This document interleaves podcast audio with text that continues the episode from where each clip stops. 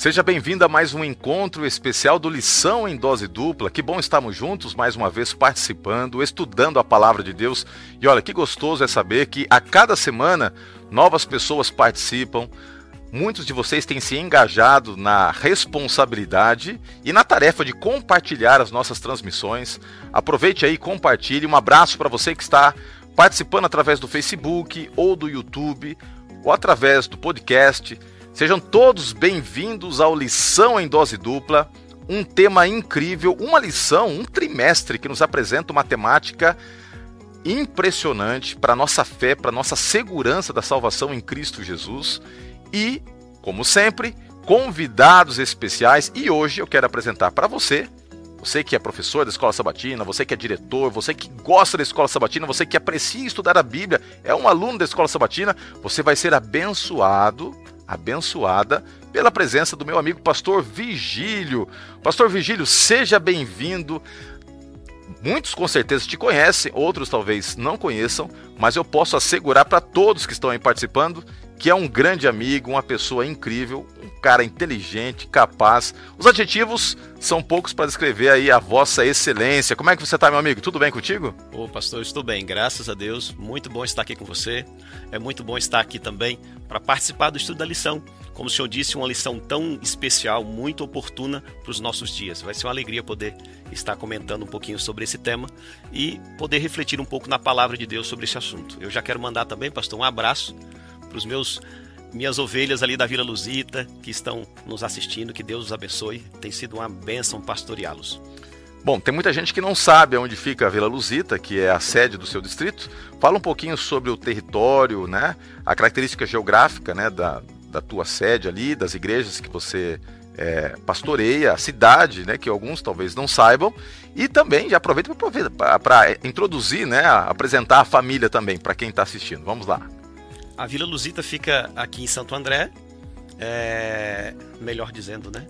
Não é em Santo And... nós estamos em São Bernardo do Campo, fica em Santo André, a Vila Luzita, e ela, o meu distrito é composto de cinco igrejas. Então eu tenho igreja no Clube de Campo, eu tenho igreja também é, no Parque Miami, tenho uma igreja aqui em São Bernardo do Campo e tenho um, uma igreja no Jardim ali Ciprestes. Mas e a minha família é composta de quatro pessoas. Né? E tem uma princesinha, né, que chegou aí para alegrar, né? Fala um pouquinho dessa chegou jornada aí. aí de trocar fraldas agora, hein? Ô, oh, rapaz, tem sido uma benção, hein? É. Sem falar nas oportunidades que a gente tem de fazer vigílias. Mas a Laila chegou, tá com quatro meses. A Laila tem, tem quatro meses. Quatro meses. E, e, Quase cinco. Certo. Mas tem mais gente lá, né? Tem mais gente. Tem o Gabriel, que já tem 14 anos, e a Kate, né? A gente chama de Kate, mas é a Catiúcia, que é minha esposa né, tem sido ali uma bênção também no nosso ministério. Eu costumo dizer que o ministério é familiar, né? Então a gente tem a alegria de poder dividir com ela essa, essa bênção maravilhosa de pastorear a igreja da Vila Luzita, o distrito. Rapaz, mas você pensou assim umas 10 vezes antes de ter o segundo, né? Porque foi, foi um intervalo de tempo aí considerável, né? Mas é sempre uma alegria, né? Eu tenho dois lá em casa também e, e, e os filhos são a herança do Senhor. É bom demais, né? Ser pai, né? Sim, e a, eu posso dizer que o vosso irmão teve uma influência nisso, viu? Ah, é? Porque eh, depois que eu o conheci, nós tivemos a alegria de, de trabalhar juntos no evangelismo, eu era obreiro dele, da equipe dele, e depois a Kate conversando com a Érica, sabendo como que eles tiveram a alegria também de alcançar a realização e de aumentar um pouquinho a família, nós também fizemos um acompanhamento médico e deu tudo certo. Agarraram coragem. Mas é, resultado, luta, é né? resultado também das orações do Gabriel, né? Ah. Gabriel passou mais de nove anos orando por um irmão. Aí ele chegou um dia que ele falou assim: É, papai do céu, se não puder ser um irmão, pode ser uma irmã também. e Deus nos agraciou aí com a Laila, tem sido. É uma princesa, viu? Parabéns, a sua família realmente é uma inspiração para aqueles que te cercam. Deus seja louvado, viu, pastor? E de antemão, quero agradecer porque você aceitou o convite e está aqui conosco participando. Você que está aí assistindo, pode mandar o seu recado, o seu abraço, especialmente você que conhece o pastor Virgílio aí tem a oportunidade de interagir conosco. É sempre gostoso receber os recados, ler os recados, aqueles que estão chegando mais e mais participando. Seja bem-vindo ao Lição em Dose Dupla. E nós começamos sempre o estudo com uma oração, pedindo a presença de Deus conosco pedindo que o Espírito Santo nos dirija neste momento em que nós vamos com muita solenidade abrir a palavra de Deus. Então, se você puder agora, feche os seus olhos e nós vamos orar. Eu vou pedir que o pastor Vigílio nos conduza em oração. Oremos. Querido Deus e Pai, a nossa gratidão pelo dom da vida, obrigado pela salvação em Cristo Jesus, obrigado por esse momento que o Senhor está nos oportunizando de estudar a palavra, de tratarmos desse tema tão relevante que é a ressurreição, a vitória de Cristo, né? Ali quando ele saiu do, da sepultura, que o Senhor nos conduza nesse estudo, que através da unção do Deus Espírito Santo nós possamos compreender e que, ao compreendermos, a nossa fé seja mais fortalecida e possa contribuir para o nosso preparo e da, nosso aguardo da volta de Jesus. Nos dê a tua paz, nos conduza nesse estudo, eu te peço, Pai, e o faço em nome de Jesus. Amém.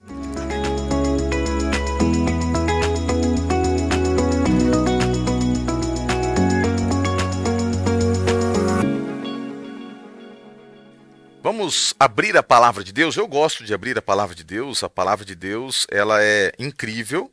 Ela nos, nos enche de esperança, de certeza.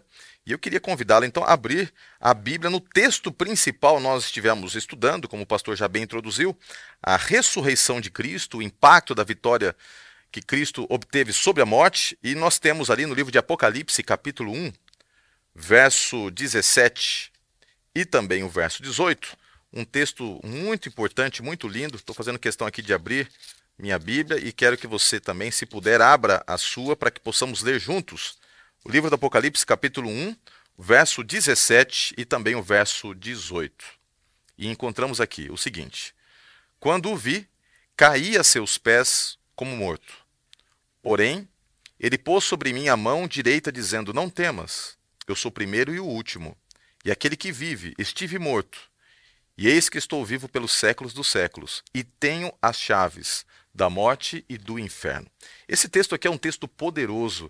Ele nos apresenta aquilo que Cristo é: o Deus Criador, Redentor, que morreu, mas que ressuscitou. Nós não servimos a um Deus que está na sepultura.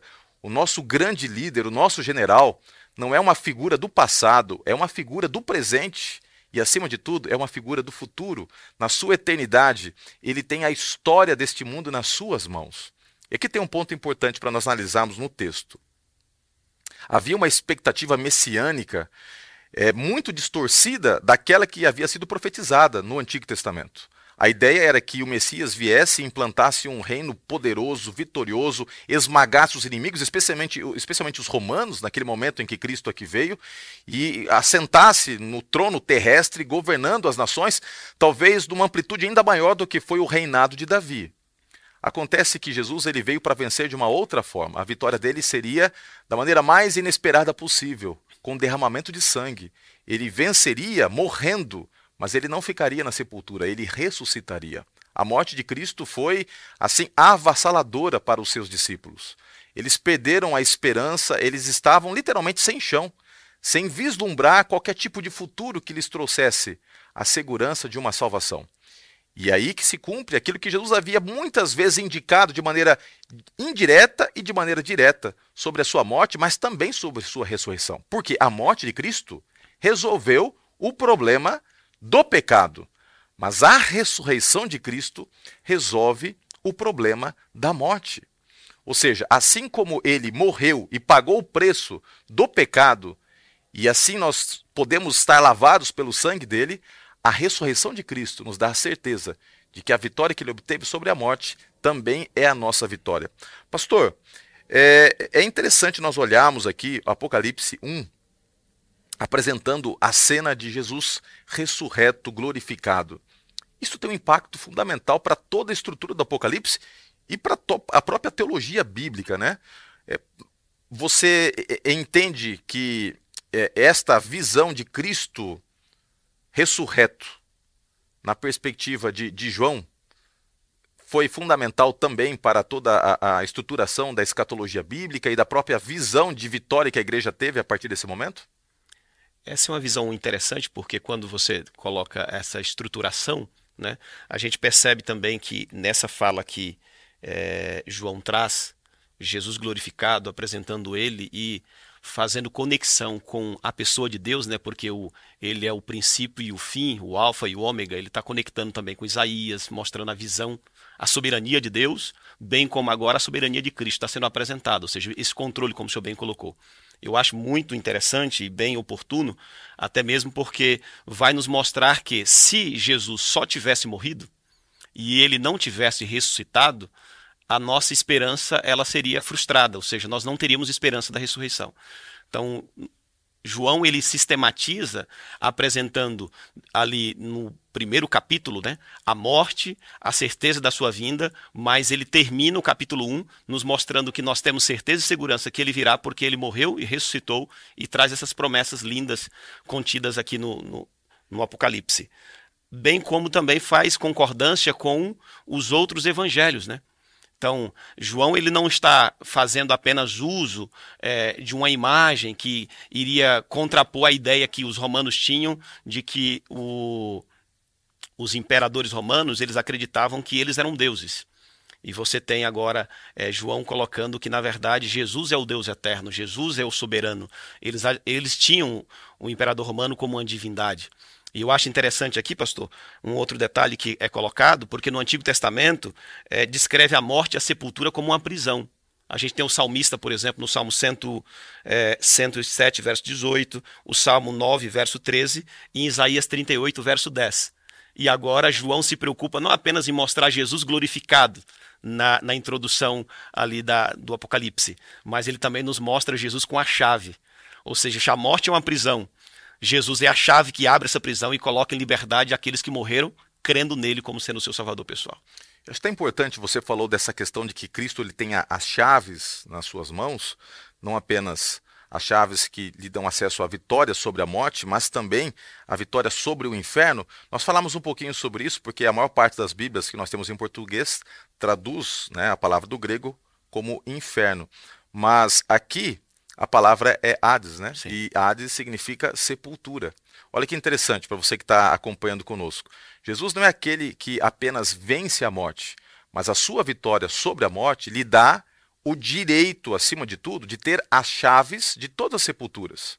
É por isso que, mediante a voz de Cristo, um dia todos aqueles que estão dormindo irão acordar e as sepulturas elas serão despedaçadas diante do poder da ordenança divina. Nós vamos falar mais sobre isso, mas nós vamos avançar um pouquinho aqui, pastor, falando sobre o impacto que houve na perspectiva dos, dos discípulos ao entenderem que o mestre deles estava numa tumba selada.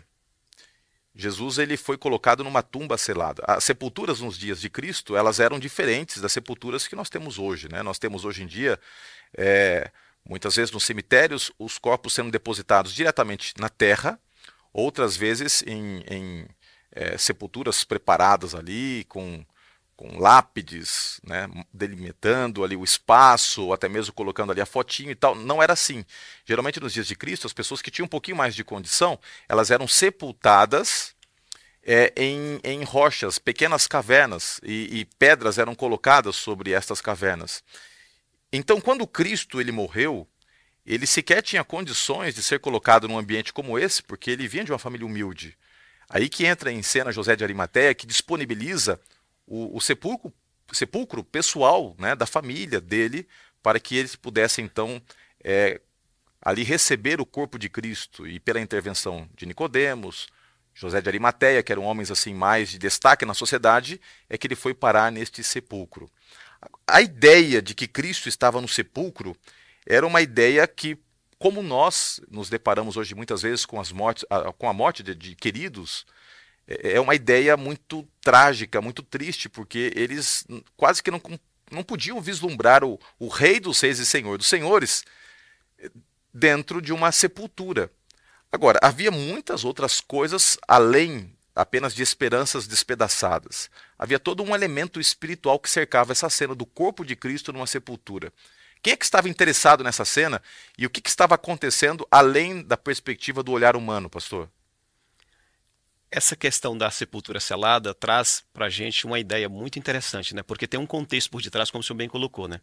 Tem a questão da frustração dos discípulos, porque eles ficaram frustrados por aquilo que eles imaginavam Jesus libertador, que os libertaria ali da escravidão, do poder é, dos romanos, mas Jesus foi, veio para nos libertar do poder do pecado. Mas nós também temos, embora eles tenham esquecido das afirmações de Cristo, porque em vários momentos Jesus havia dito que ele iria morrer e que no terceiro dia ele iria ressuscitar. Mas os discípulos me parecem, me parece que eles haviam esquecido dessas informações, mas aqueles que tramaram a morte de Jesus não se esqueceram porque nós temos é, essa ideia aqui da sepultura selada, porque eles queriam é, garantir que Jesus não, não iria de fato ressuscitar, ou que os discípulos iriam roubar o corpo de Jesus, iriam depois sair propagando ali informações que Jesus havia ressuscitado. E quem faz isso são os sacerdotes, né?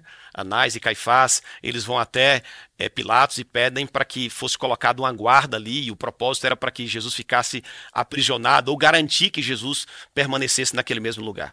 E embora a Bíblia não traga essa informação da quantidade de soldados que foram é, enviados para aquela ali para guardar a tumba, nós temos é, uma informação da escritora americana Ellen Goldwhite é, na no Desejado de Todas as Nações, a página 778, ela diz assim: Uma guarda de 100 soldados foi então colocada em volta do sepulcro para impedir que alguém tentasse contra a sua segurança. Os sacerdotes o fizeram é, pensando em manter o corpo de Cristo ali onde fora posto.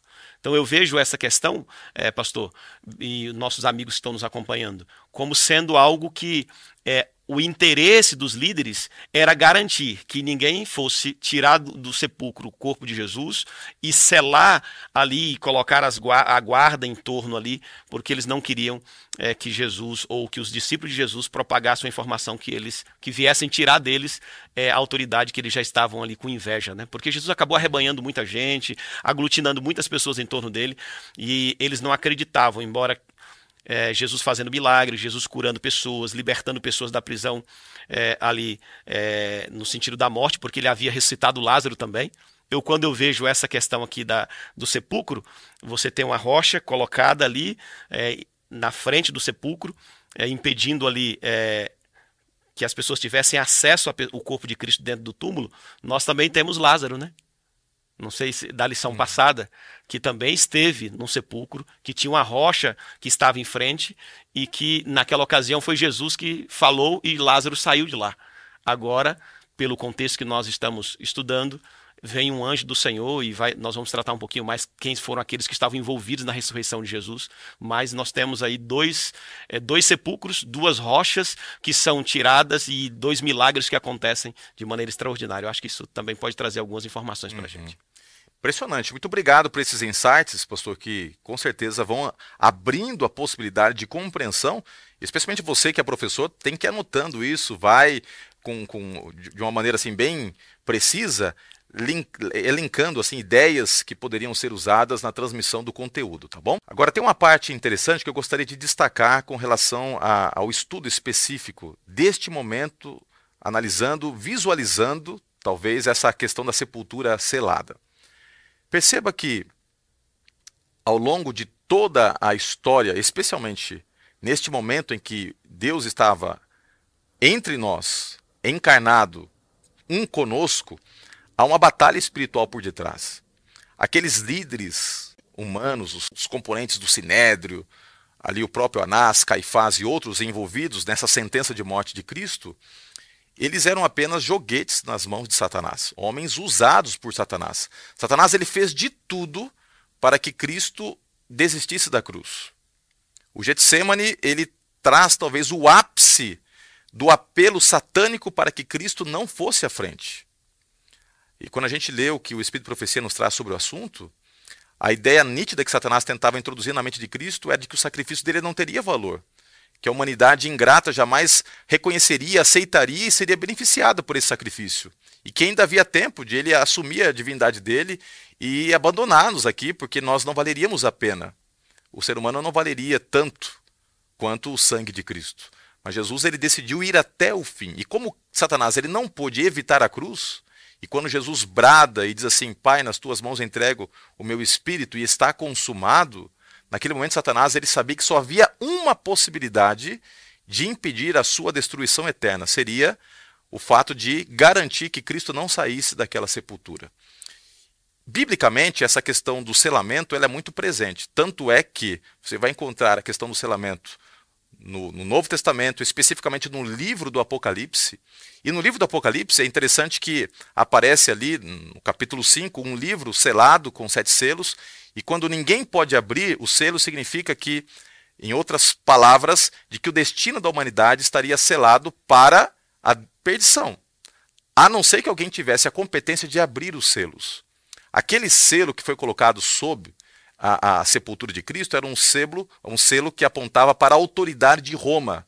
Ou seja, Roma tinha a autoridade de selar aquela sepultura para que ninguém mexesse na mesma e para garantir que o corpo, o corpo ali ficasse e apodrecesse, ou seja, o corpo de Cristo pertencia à sepultura. Uma atitude soberba, né, quase que diabólica, de mostrar que Cristo estava submetido a uma autoridade demoníaca, uma autoridade humana, e que o corpo dele não sairia.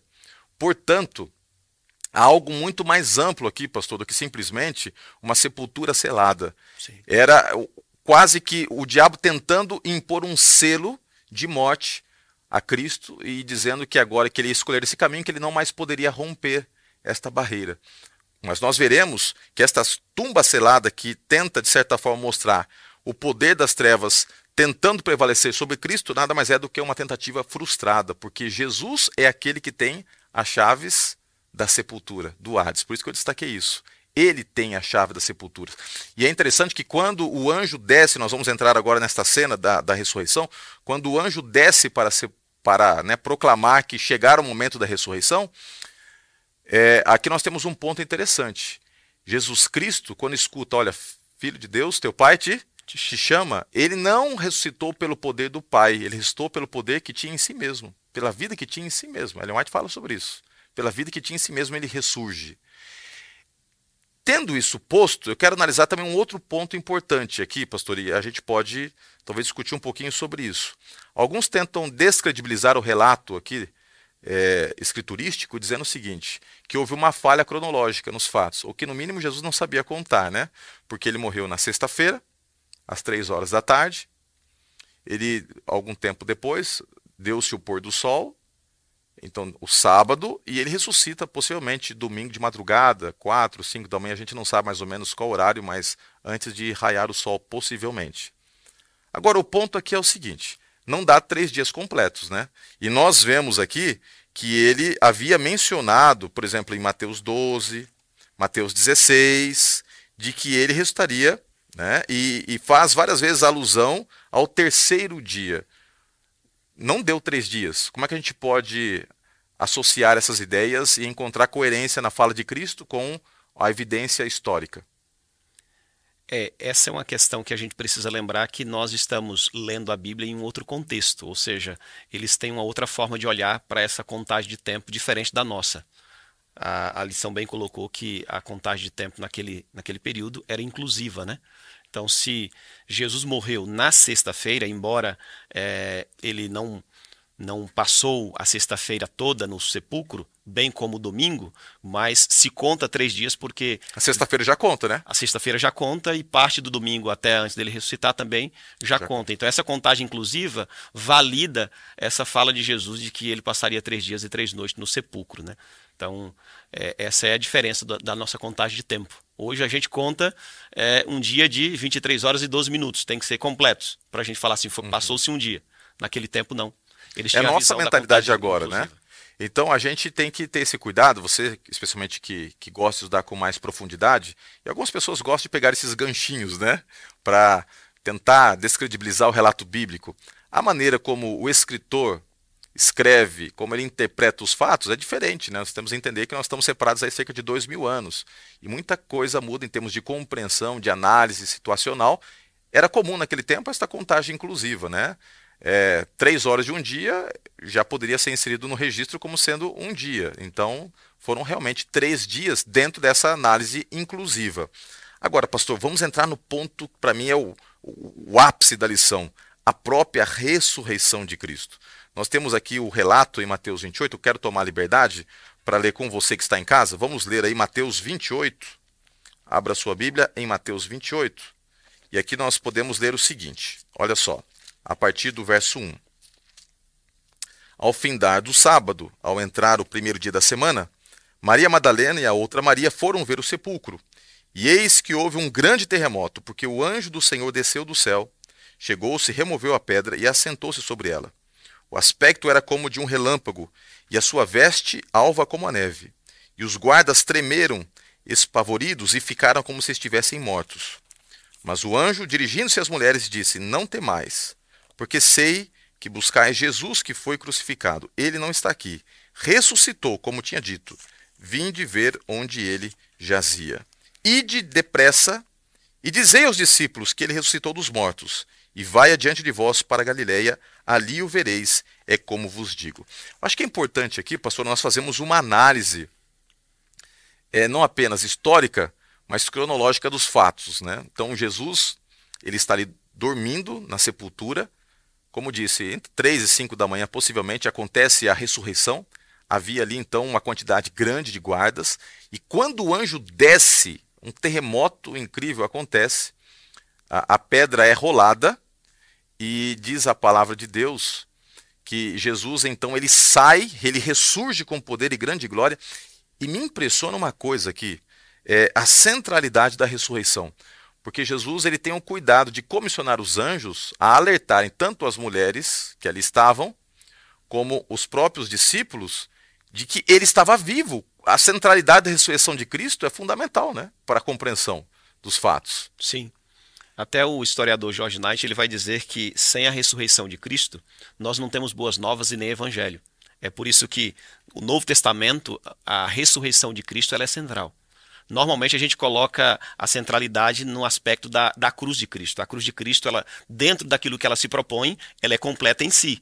Mas para o plano da salvação na sua totalidade, a ressurreição de Cristo, ela também ela é central. Eu estava lendo sobre esse tema, pastor, e eu até olhei uma, uma citação de um filósofo teólogo que ele vai dizer que o budismo sem Buda continua sendo budismo.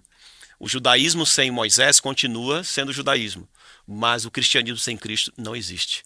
Então ele precisava ressuscitar e é por isso que a gente vai observar essa centralidade no Evangelho, não só nos quatro Evangelhos, mas também bem como foi colocado na introdução é, no último livro da Bíblia, no Apocalipse, né? Por isso que uhum. é nos mostrado ele ressurreto, glorioso, né? E com autoridade e tendo esse domínio. Eu vou me empolgar aqui, pastor, mas é o seguinte: isso mexe demais comigo. Veja bem, quando Cristo ele ressuscita, eu fico imaginando a cena, ele saindo daquela sepultura vitorioso, o corpo já glorificado, o brilho, a majestade, não mais aquele homem marcado por traços limitadores do pecado que tinha assumido na sua natureza, mas agora com um corpo humano, físico, obviamente, mas glorificado, e os guardas ali tombando é, diante daquela cena, olhando, talvez tentando tapar os olhos, não conseguindo encarar todo o, o a, né, a, a, grandeza, o, o deslumbre da, da, do, do, contexto da ressurreição, e eles saem atordidos, indo na direção ali do, dos, dos seus chefes, dos seus maiorais, para contar o que havia acontecido. As mulheres chegam e uma fica.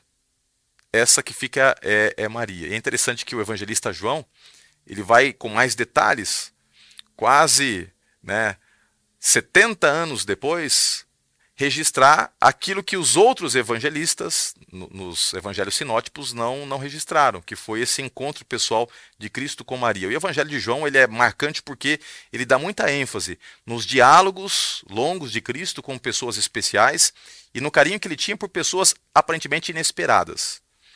A primeira pessoa que Jesus aparece é Maria. E é, é, é, é quase que é, indescritível e inimaginável essa cena. Entre tantas pessoas importantes, entre um grupo que acompanhava Cristo que fora escolhido de maneira a dedo ali, né, os doze, alguém aparentemente fora desse grupo, mas que tinha um, um, uma admiração da parte de Cristo, um amor sem, sem, sem poder ser mensurado, acaba sendo objeto desta primeira aparição, que foi Maria. Olha só que a sensibilidade de Cristo de aparecer para uma mulher que tinha tido a vida marcada pelo pecado, destruída na sua autoestima, reconstruída pela graça de Deus, e ele escolhe primeiro aparecer para ela. E ela fica tão emocionada, a princípio ela pensa que está conversando com um jardineiro, e quando Jesus diz assim, ó, Maria, é, é, quando alguém chama pelo nome, a gente sabe, não é verdade? ele fica encantado pelo fato de que ela fica encantada pelo fato de que Jesus a chamou pelo nome e ela reconhece que é Cristo, não tinha mais como confundir aquele tom de voz. Talvez agora os, os olhos marejados começam a ser limpos e ela, no impulso, vai para tocar a Cristo e Jesus diz: Olha, não me toques, eu ainda preciso subir e estar com o meu Pai. E aí acontece algo interessante, pastor. A gente não vai encontrar essa linha aqui de maneira bem clara no Evangelho é, de João ou qualquer outro, mas Jesus Cristo ele precisa ascender para que o, o sacrifício seja realmente aceito. Talvez a cena do capítulo 5 possa apresentar este contexto da ascensão inicial. Mas ele não fica muito tempo lá, porque ele precisa voltar. Ele volta, e naquele mesmo dia, depois que o sacrifício é aceito, que há realmente a posse dele, como cordeiro, tendo acesso ao livro da vida, tendo acesso à, à totalidade da, da, redenção humana e o reconhecimento de todo o universo, do Pai e do Espírito Santo, ele volta com poder e grande glória, e agora ele vai acalmar o coração daqueles que ouviram a mensagem de Maria. Ele aparece para este grupo, ele não apenas aparece, mas ele conversa com eles, um não está presente. E a gente vê depois a, o Evangelho de João mostra, tem essa sensibilidade de mostrar como seria este encontro quase uma semana depois. O certo é que quando a gente olha para o relato bíblico, após a ressurreição, possivelmente Cristo não tenha ficado full time né, com os discípulos. Acontecem algumas aparições.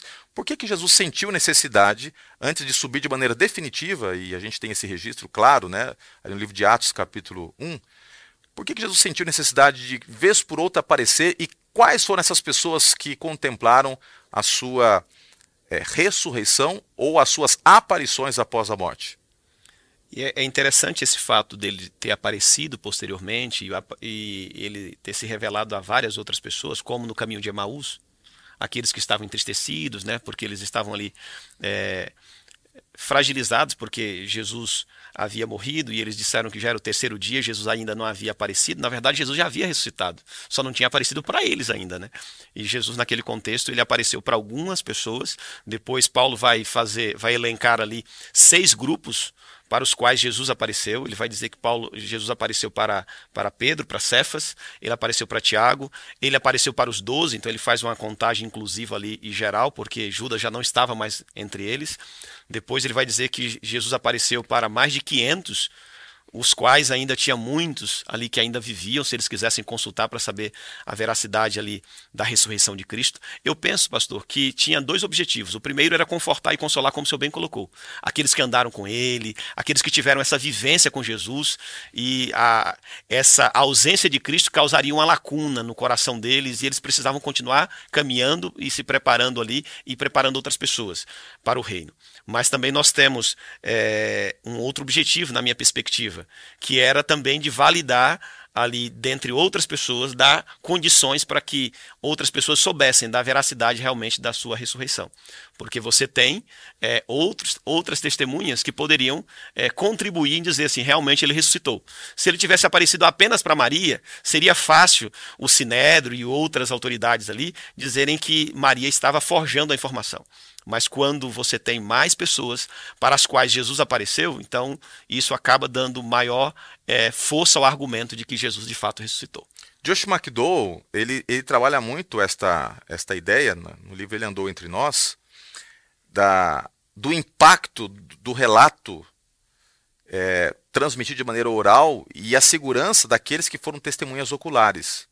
Você pode calar um, você pode desqualificar dois, você pode questionar três, Agora, quando você tem centenas de pessoas que não apenas garantem terem visto, mas estão dispostos a morrer por isso, no mínimo você tem que cogitar a possibilidade de que há algum tipo de veracidade nisso.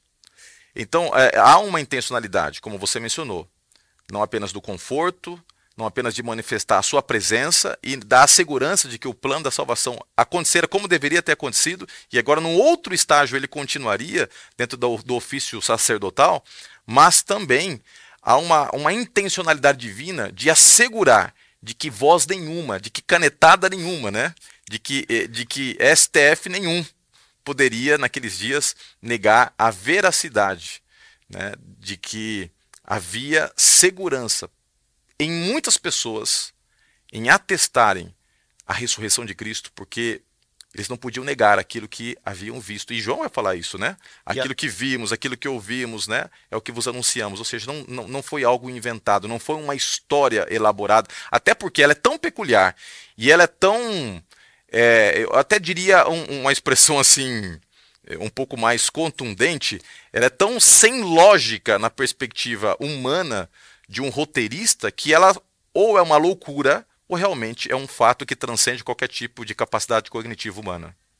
E até envolve também o fato que o senhor destacou de Jesus ter aparecido primeiro para Maria, né? Porque dentro da estrutura judaica, de ali de jurisprudência e tudo, é, uma mulher não era aceita, assim, não era benquista dentro de uma cultura patriarcal como sendo é, uma testemunha, né? Então, se fossem montar uma lenda, criar uma história é, fictícia, jamais eles colocariam uma, uma mulher como sendo a primeira testemunha ocular da ressurreição de Cristo e aquela a primeira que foi é, comissionada a anunciar essa ressurreição. Então, nós temos o fato de Jesus se revelar primariamente para uma mulher, nós temos não porque a mulher não tenha importância aos olhos de Deus, mas dentro da cultura, né? Ali não era respeitado muito bem o testemunho de uma mulher. E ele, ele ainda eh, se mostra para uma mulher que tinha tido uma vida um pouco questionável. Então isso acaba também dando uma maior força ao argumento de que a ressurreição de Cristo realmente ela é verídica, ela aconteceu. É um ela, fato. É né? um fato, né, histórico e não apenas algo que nós temos que crer pela fé.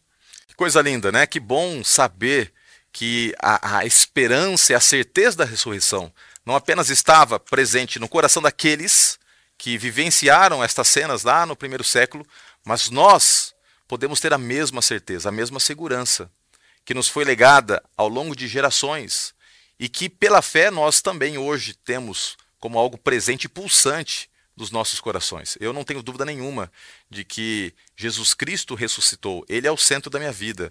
Além, além do mais, eu conversei com ele hoje de manhã. Eu tenho certeza que ele é o seu grande amigo, o nosso Salvador que vive para todo sempre.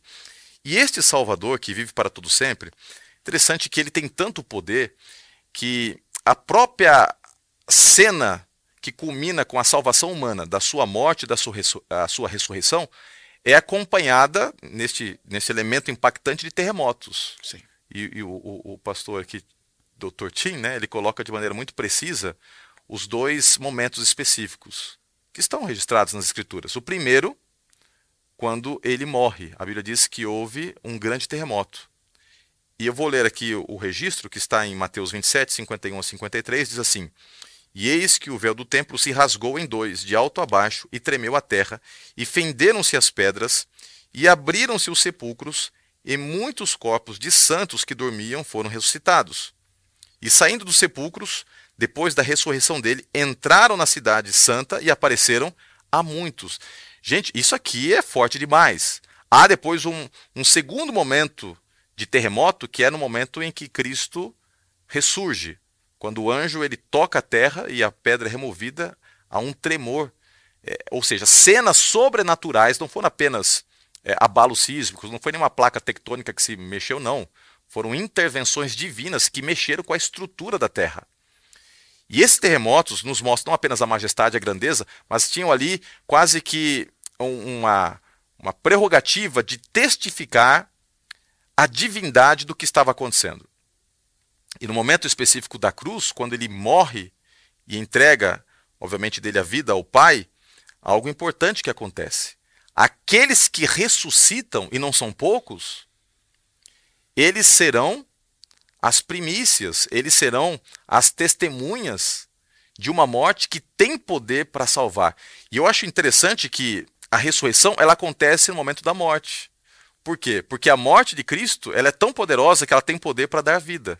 É lógico que a vida, de, a, a, vida de Cristo, que é retomada na ressurreição, garante a vida de todos os demais que um dia ressurgirão. Mas só a morte de Cristo já é suficiente para gerar vida. E esta vida, assim como a semente né, cai na terra e produz frutos, quando Cristo morre, essas pessoas ressuscitam e elas vão assumir o papel de testemunhas. Eu fico imaginando como deve ter sido para alguns cidadãos ali de Jerusalém terem recebido esses seres já ressuscitados, com o corpo já glorificado, testemunhando, atestando que Jesus realmente era o Messias, que o sacrifício dele não foi em vão, que era o ápice de toda a promessa messiânica sendo cumprida diante dos olhos deles, eles não tinham percebido isso. Que coisa incrível. E um outro detalhe, eu vou pedir para você também, pastor, nós nem combinamos isso, mas já vou colocar você aqui na, na fogueira, é dizer basicamente quem seriam estes, de acordo com o Espírito de Profecia, que ressuscitaram essa é uma informação que nós não temos, né, na, na, claro, na Bíblia, nem a quantidade, nem, nem o nome, mas, como o senhor bem colocou aqui, o, deseja, o Desejado de Todas as Nações, a página 786, parece que o pastor, ele, ele, ele olhou aqui enquanto eu estava preparando a lição e ele até viu que eu já tinha... Brincadeira, mas é que, usado pelo Espírito, é... Ellen White diz assim, eram os que haviam colaborado com Deus, e que à custa da própria vida tinha dado testemunho da verdade. Então, quando o senhor estava falando aqui que fica imaginando as pessoas é, vendo eles ressuscitados, eu fico pensando que João Batista pode estar é, fazer parte desse Sim, grupo, porque são certeza. aqueles que é, foram fiéis Mártires, a Deus né? Mártires. e morreram por conta dessa mensagem. Imagina as pessoas vendo João Batista falar assim: realmente eu disse que ele era o Cordeiro de Deus e de fato ele é. Aqueles que tiveram, que estavam com dúvidas antes, agora eu creio que diante desse, dessa testemunha ocular, dessas pessoas ressuscitadas diante deles, é, eles ficavam impressionados, né, em ver João Batista aparecendo. Olha, eu fico pensando Pilatos, né? Quando Pilatos não Herodes, quando pediu para ser João Batista foi decapitado, agora ficar sabendo que João Batista estava vivo. Uhum. Imagine João Batista é, aparecendo. É uma possibilidade. A gente não tem nenhuma uma, uma afirmação explícita da Bíblia do Espírito de Profecia. Agora, do Espírito de Profecia, nós temos a alusão clara de que foram mártires. Sim. Agora, quem foram estes? É provável que tenha sido João, é provável. É uma tese, né? Plausível. Não dá pra gente cravar. Não dá para né? cravar, não dá para dizer que foi. É até bom Agora, lembrar eu... os nossos amigos, né? É, Porque eu estou falando aqui, não estou falando que era João Batista. Pode ser por conta da afirmação que Ellen White coloca como sendo aqueles que, à custa da sua própria vida e da fidelidade à verdade, eles acabaram tendo a sua vida ceifada. Agora, de, de todos os fatos, nós podemos entender o seguinte, que o, o, o peso da palavra de testemunhas que ali estavam para segurar a veracidade do ministério de Cristo, da sua morte, do impacto que haveria sobre a humanidade em termos de salvação, é de que não foram pessoas quaisquer, foram pessoas realmente dignas de serem as precursoras de toda a humanidade. Sim. Então, fico imaginando que talvez outros grandes personagens bíblicos do passado, até que tenham vivido muito tempo antes daquela cena, tenham ressuscitado. Imagina o impacto de personagens estes. Quem? Não sabemos, mas é, é, eu fico imaginando se de repente um ou outro personagem bíblico apresentado na narrativa bíblica e que era conhecido das pessoas não tenham é, se deparado com este, este personagem bíblico ou esta personagem ali atestando o poder da morte de Cristo, da ressurreição, deve ter sido algo incrível. E aí tem um outro ponto importante para você que gosta de estudar.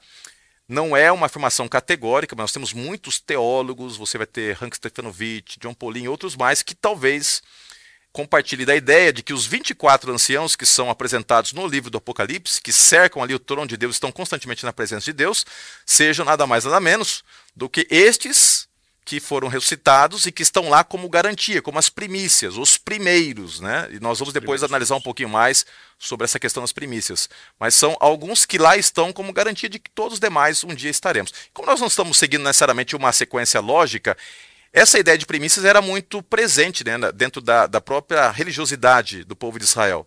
Quando eles faziam ali as plantações, os primeiros frutos eram dedicados. Eu acho que aqui é um paralelo, né? Ao, ao talvez temos essas pessoas ressuscitadas como primícias. Ou seja, elas estão lá, nem todos estão lá. A gente sabe que a morte é um sono, a gente sabe que a esmagadora maioria das pessoas que um dia estarão com Cristo no céu por toda a eternidade estão dormindo o sono da morte, mas alguns lá estão, como as primícias. Eu acho que esse paralelo é bem plausível. Até porque dentro da estrutura, como o senhor bem colocou, é, das festas judaicas, a oferta das primícias era uma antiga prática agrícola que tinha a ideia de, é, de agradecer a Deus pelos primeiros frutos, de consagrar essa parte a Deus. E aqui entende-se que Paulo está utilizando, quando ele usa em 1 Coríntios capítulo 15, verso 20, ele está usando esta metáfora dos primeiros frutos, evidenciando que esses que foram ressuscitados nesse período, como o senhor bem colocou, é uma antecipação da ressurreição completa, né? Porque as primícias eram uma parte, uma, a primeira porção é, daqueles frutos que foram é, colhidos e que evidenciavam que teríamos, que eles teriam ali uma colheita farta, uma colheita numerosa, uma colheita é, com bons frutos. E aqui no caso, quando Jesus ele esses ressuscitam, como o senhor bem colocou, sendo as primícias, mostra para a gente também uma antecipação da grande ressurreição final escatológica que vai acontecer quando Cristo retornar com poder e grande glória. Né? E, e, o autor da lição coloca com, de maneira muito precisa ali, fazendo a aplicação de 1 Coríntios capítulo 15, verso 20, que o próprio Cristo é a primícia das primícias, né? Porque diz assim, 1 Coríntios capítulo 15, verso 20, mas agora Cristo ressuscitou dos mortos e foi feito as primícias dos que dormem. Se aquele grupo pode ser considerado eh, as primícias dentro de um escopo maior do plano da salvação, Cristo é a primícia das primícias, porque Sim. ele é o primeiro em espécie, em todos os sentidos, a vencer plenamente o pecado. E, e eu tenho certeza que a ressurreição de Cristo e a própria presença dele é que acaba tendo toda essa centralidade no plano da salvação, agora numa nova perspectiva de ministério, no ministério sacerdotal. E não por acaso, João, ele, ele vê Jesus, ali no capítulo 1, ressurreto, poderoso, sabe? Eu fico imaginando, né? Como vai ser a gente olhar para a fisionomia de Cristo. Como são os, os traços, né? Cada artista desenha de um jeito.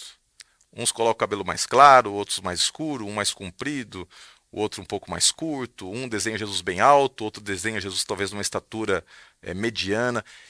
Eu fico assim, sem palavras, só de imaginar como vai ser o dia em que eu contemplar a face de Jesus. Já pensou o dia em que você olhar para a face de Cristo?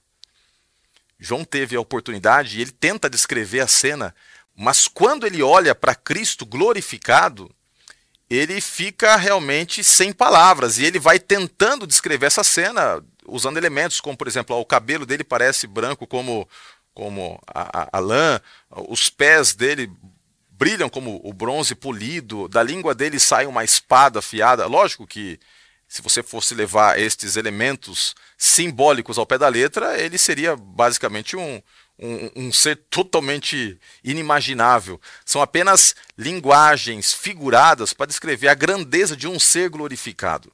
Este ser glorificado é as primícias, e é ele que um dia dará as boas-vindas aos remidos. A ele um dia você terá a oportunidade de abrir o seu coração e conversar, assentar-se, quem sabe, no colo dele, no trono dele, abraçá-lo, jogar-se aos seus pés. Eu não sei como eu vou me comportar, pastor, mas vai ser uma coisa indescritível estar na presença rei, do Rei dos Reis e Senhor dos Senhores. E é por isso que quando a gente estuda esta cena da, da, da, da ressurreição, essa, essa, essa certeza que nós temos é que o nosso coração se enche de fé. Não por acaso, em todo o Apocalipse, nós temos essa cena de Jesus, não apenas ressurreto, mas andando por entre as igrejas. Essa é, cena de Jesus ali, né, andando por entre os candelabros e tendo as estrelas em suas mãos, é, é, isso nos mostra claramente que ele não está alheio ao plano da salvação. Ele não foi alguém que veio aqui, bateu ponto, fez o que tinha que fazer, não. Ele agora acompanha esse desdobramento da salvação como Deus ressurreto e sendo nosso grande e supremo sumo sacerdote. E essa essa visão da, da ressurreição, ela é importante, né, pastor? Porque nós vivemos um período muito difícil, né? de pandemia, muitas pessoas, e talvez você que está nos acompanhando também, teve que levar pessoas que você ama ou que amava ou continua amando até o necrotério e saber que nós teremos a oportunidade de através do poder de Cristo encontrar com essas pessoas, de abraçá-las.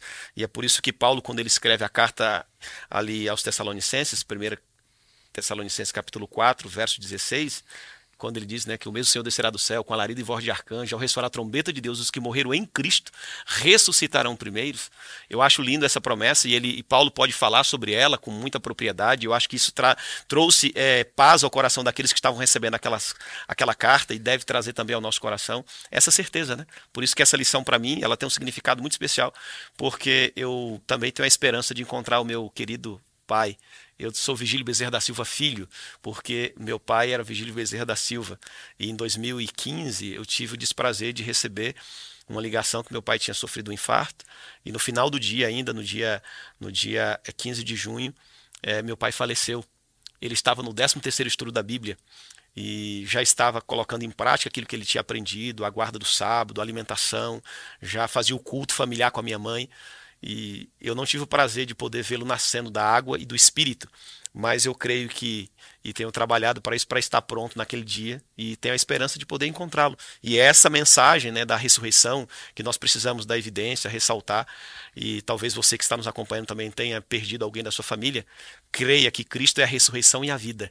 É, se essa pessoa descansou, a gente não, não cabe a nós julgar como ela descansou, mas cabe a, a mim e a você nós nos prepararmos para esse encontro maravilhoso, né? essa esperança tremenda. É, realmente, pastor, você está falando aqui, eu estava imaginando na cena do, do encontro seu com seu pai.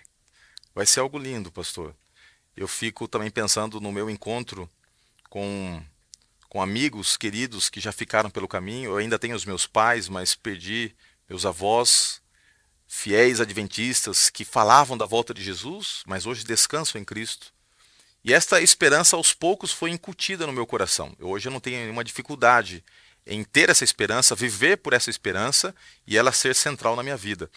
Mas é verdade que nem todos têm esta esperança tão latente. E eu quero terminar aqui abordando um tema que não segue necessariamente uma ordem cronológica aqui da exposição do conteúdo na lição, mas que me chamou muita atenção foi na ênfase da aparição de Cristo uma semana depois para Tomé. Porque nem todos têm a mesma capacidade de assimilar os fatos e de viver pela fé de uma maneira em que haja um, uma uniformidade. Por quê? Porque as pessoas são diferentes. E Jesus amava Tomé. E Jesus queria que Tomé tivesse a mesma certeza. Mas ele entendia que Tomé, ele talvez fosse muito pragmático. Ele era aquele tipo de pessoa que precisa ver para crer. E isso não o desqualifica, porque você, ao analisar a história de Tomé, a biografia dele, você vai perceber que em outros momentos ele se posiciona com coragem ao lado de Cristo. Na própria situação que envolveu a ressurreição de Lázaro, quando todos estavam com medo de ir para aquela região ali de Betânia, Tomé disse: Não, vamos lá, eu vou contigo. Ou seja, ele era, de acordo com a Bíblia, alguém que se posicionava sempre por Cristo, mas a morte de Cristo abalou demais Tomé. E ele se sentiu preterido pelo fato de que Jesus escolhera aparecer para os discípulos quando ele não estava. A gente não sabe o que ele estava fazendo naquele momento em que ele não estava junto com os demais, mas ele era o único que não estava ali, ele saiu. Não sei se foi pegar alguma coisa, ele não estava. Então, quando ele volta e, e pensa assim, puxa, Jesus apareceu para todo mundo e não apareceu para mim, eu não sei se a negação, pastor Virgílio, eu não sei se a negação é, era uma negação objetiva, clara, de relutância em aceitar a ressurreição, ou era até uma dor emocional de pensar assim: por que, que ele não escolheu aparecer para mim também? Sim. E ele carrega esta angústia por cerca de uma semana. E aí, então, quando Jesus volta e aparece para Tomé, e isso é impressionante. Nós temos aqui o registro no livro de João, capítulo 20, verso 25, diz assim: Disseram-lhe, pois, os outros discípulos: Vimos o Senhor. Mas ele disse: Se eu não vir o sinal dos cravos em suas mãos, e não puser o dedo no lugar dos cravos, e não puser a minha mão do seu lado, de maneira nenhuma o, o crerei. Ou seja, ele queria ter a mesma experiência que os outros tiveram, para se sentir completo. E Jesus deu para ele essa oportunidade. Porque, como mencionei, cerca de uma semana depois, Jesus aparece e diz assim: toque nas minhas mãos, toque aqui no meu lado. E quando ele toca em Cristo, ele cai ajoelhado e diz: Senhor meu e, e Deus meu. Eu termino dizendo para você o seguinte: eu não sei quão real para você é a ressurreição de Cristo. Eu não sei quão latente está a fé no seu coração nesse exato momento. No Evangelho, na certeza da segunda vinda, na certeza de que você vai reencontrar seus queridos, porque a gente vive num mundo que tenta minar isso dentro de nós. A ponto de a Bíblia dizer que momentos antes de Cristo voltar, quase não se acharia fé na terra, inclusive dentro do povo de Deus. É por isso que eu olho para esta cena e me, me comovo. porque Jesus ele tem a paciência, a sensibilidade de individualmente internalizar esta fé, essa convicção no nosso coração. Para uns, ele diz assim: Olha, Tomé, bem-aventurados são aqueles que nunca tocaram e creram. Porque você tocou, você creu. Mas muitos vão crer sem tocar. Outros precisam crer. Outros é, precisam tocar para crer. Outros precisam talvez ser carregados, são é, assim mais sensíveis. E Jesus sabe quem é quem e ele cuida de cada um de uma forma peculiar, singular. E é por isso que eu quero dizer para você que se este é o seu caso, de repente, de estar por um lado, no aspecto cognitivo, entendendo e aceitando, mas emocionalmente, talvez sentindo distante, talvez entendendo que Cristo não está tão atuante, tão presente na sua vida, tenha certeza que alguma, de algum momento, de alguma forma, Deus vai permitir que você toque, né? Toque. Que sinta de maneira mais materializada o cuidado dele, porque ele jamais se esquecerá de você, jamais estará longe de você. Ele é aquele que se, se cuida e se preza a aparecer para ser tocado quando ele sente que alguém precisa tocar para continuar crendo. Que Deus abençoe você, que você tenha o poder de Deus para ministrar este estudo. Quero mais uma vez agradecer, pastor Vigílio, a sua presença conosco, sempre é, é, é uma presença que enriquece. E eu queria que você deixasse um recado final aí, um recado, uma lição última aí para os nossos queridos irmãos que estão assistindo. E na sequência vou fazer uma oração. E desde já digo que você tem acesso ao conteúdo daquilo que nós aqui apresentamos, a, a, síntese dos fatos que são aqui colocados na transcrição do vídeo. E muito obrigado pela sua presença conosco. Pastor Vigílio, recado final. Pastor, eu diria que nós precisamos fazer como é, Maria fez. Nós precisamos anunciar para outras pessoas que ainda não conhecem uh, os argumentos que nós conhecemos, não conhecem o Jesus que nós conhecemos e não têm a esperança que temos. Tem muitas pessoas que estão sofrendo, angustiadas e que essas palavras que lemos, que estudamos, essas palavras irão trazer esperança, paz e a certeza de que a morte não é o fim, é apenas um até breve para aqueles que aceitam Jesus como Cordeiro de Deus. Eu creio que os soldados saíram para Jerusalém com a mensagem. Foram falar com os líderes religiosos que os havia comissionado para guardar o sepulcro, mas eles desvirtuaram aquilo que eles haviam contemplado. Maria saiu com outro objetivo, ela saiu para anunciar: Jesus ressuscitou. Então, que você possa usar os seus lábios para anunciar: Jesus morreu, foi sepultado, mas ele ressuscitou e hoje ele vive. E ele está pronto a ser a ressurreição e a vida, na minha vida, na sua vida e na vida daqueles que você também ama. Eu creio que essa seja uma mensagem para todos nós. Amém. Vamos orar, vamos falar com Deus. Senhor Deus, muito obrigado, Pai, pela oportunidade de estudarmos a tua palavra através da lição da escola sabatina. E que coisa maravilhosa, Pai, é saber que Cristo morreu, mas que ele ressuscitou, vive para todo sempre e em breve voltará com poder e grande glória, e poderemos, enfim, não mais vivemos pela fé, mas contemplamos a face do Rei dos Reis e Senhor dos Senhores. Que a tua bênção, que a tua paz esteja sobre todos os professores que nos acompanham, diretores da escola sabatina, alunos, amigos nossos, até mesmo de outras denominações, que gostam de acompanhar aqui o nosso canal, de conhecer mais a palavra de Deus. E que esta promessa que foi tão importante para o avanço da igreja, esta certeza da ressurreição, possa também estar presente no nosso coração e ser pulsante na vida da igreja nesse momento tão crucial da história. Amém. Oramos em nome de Cristo Jesus, nosso Senhor e Salvador, que vive para todo sempre. Amém. Amém. Um abraço para você e até o nosso próximo encontro.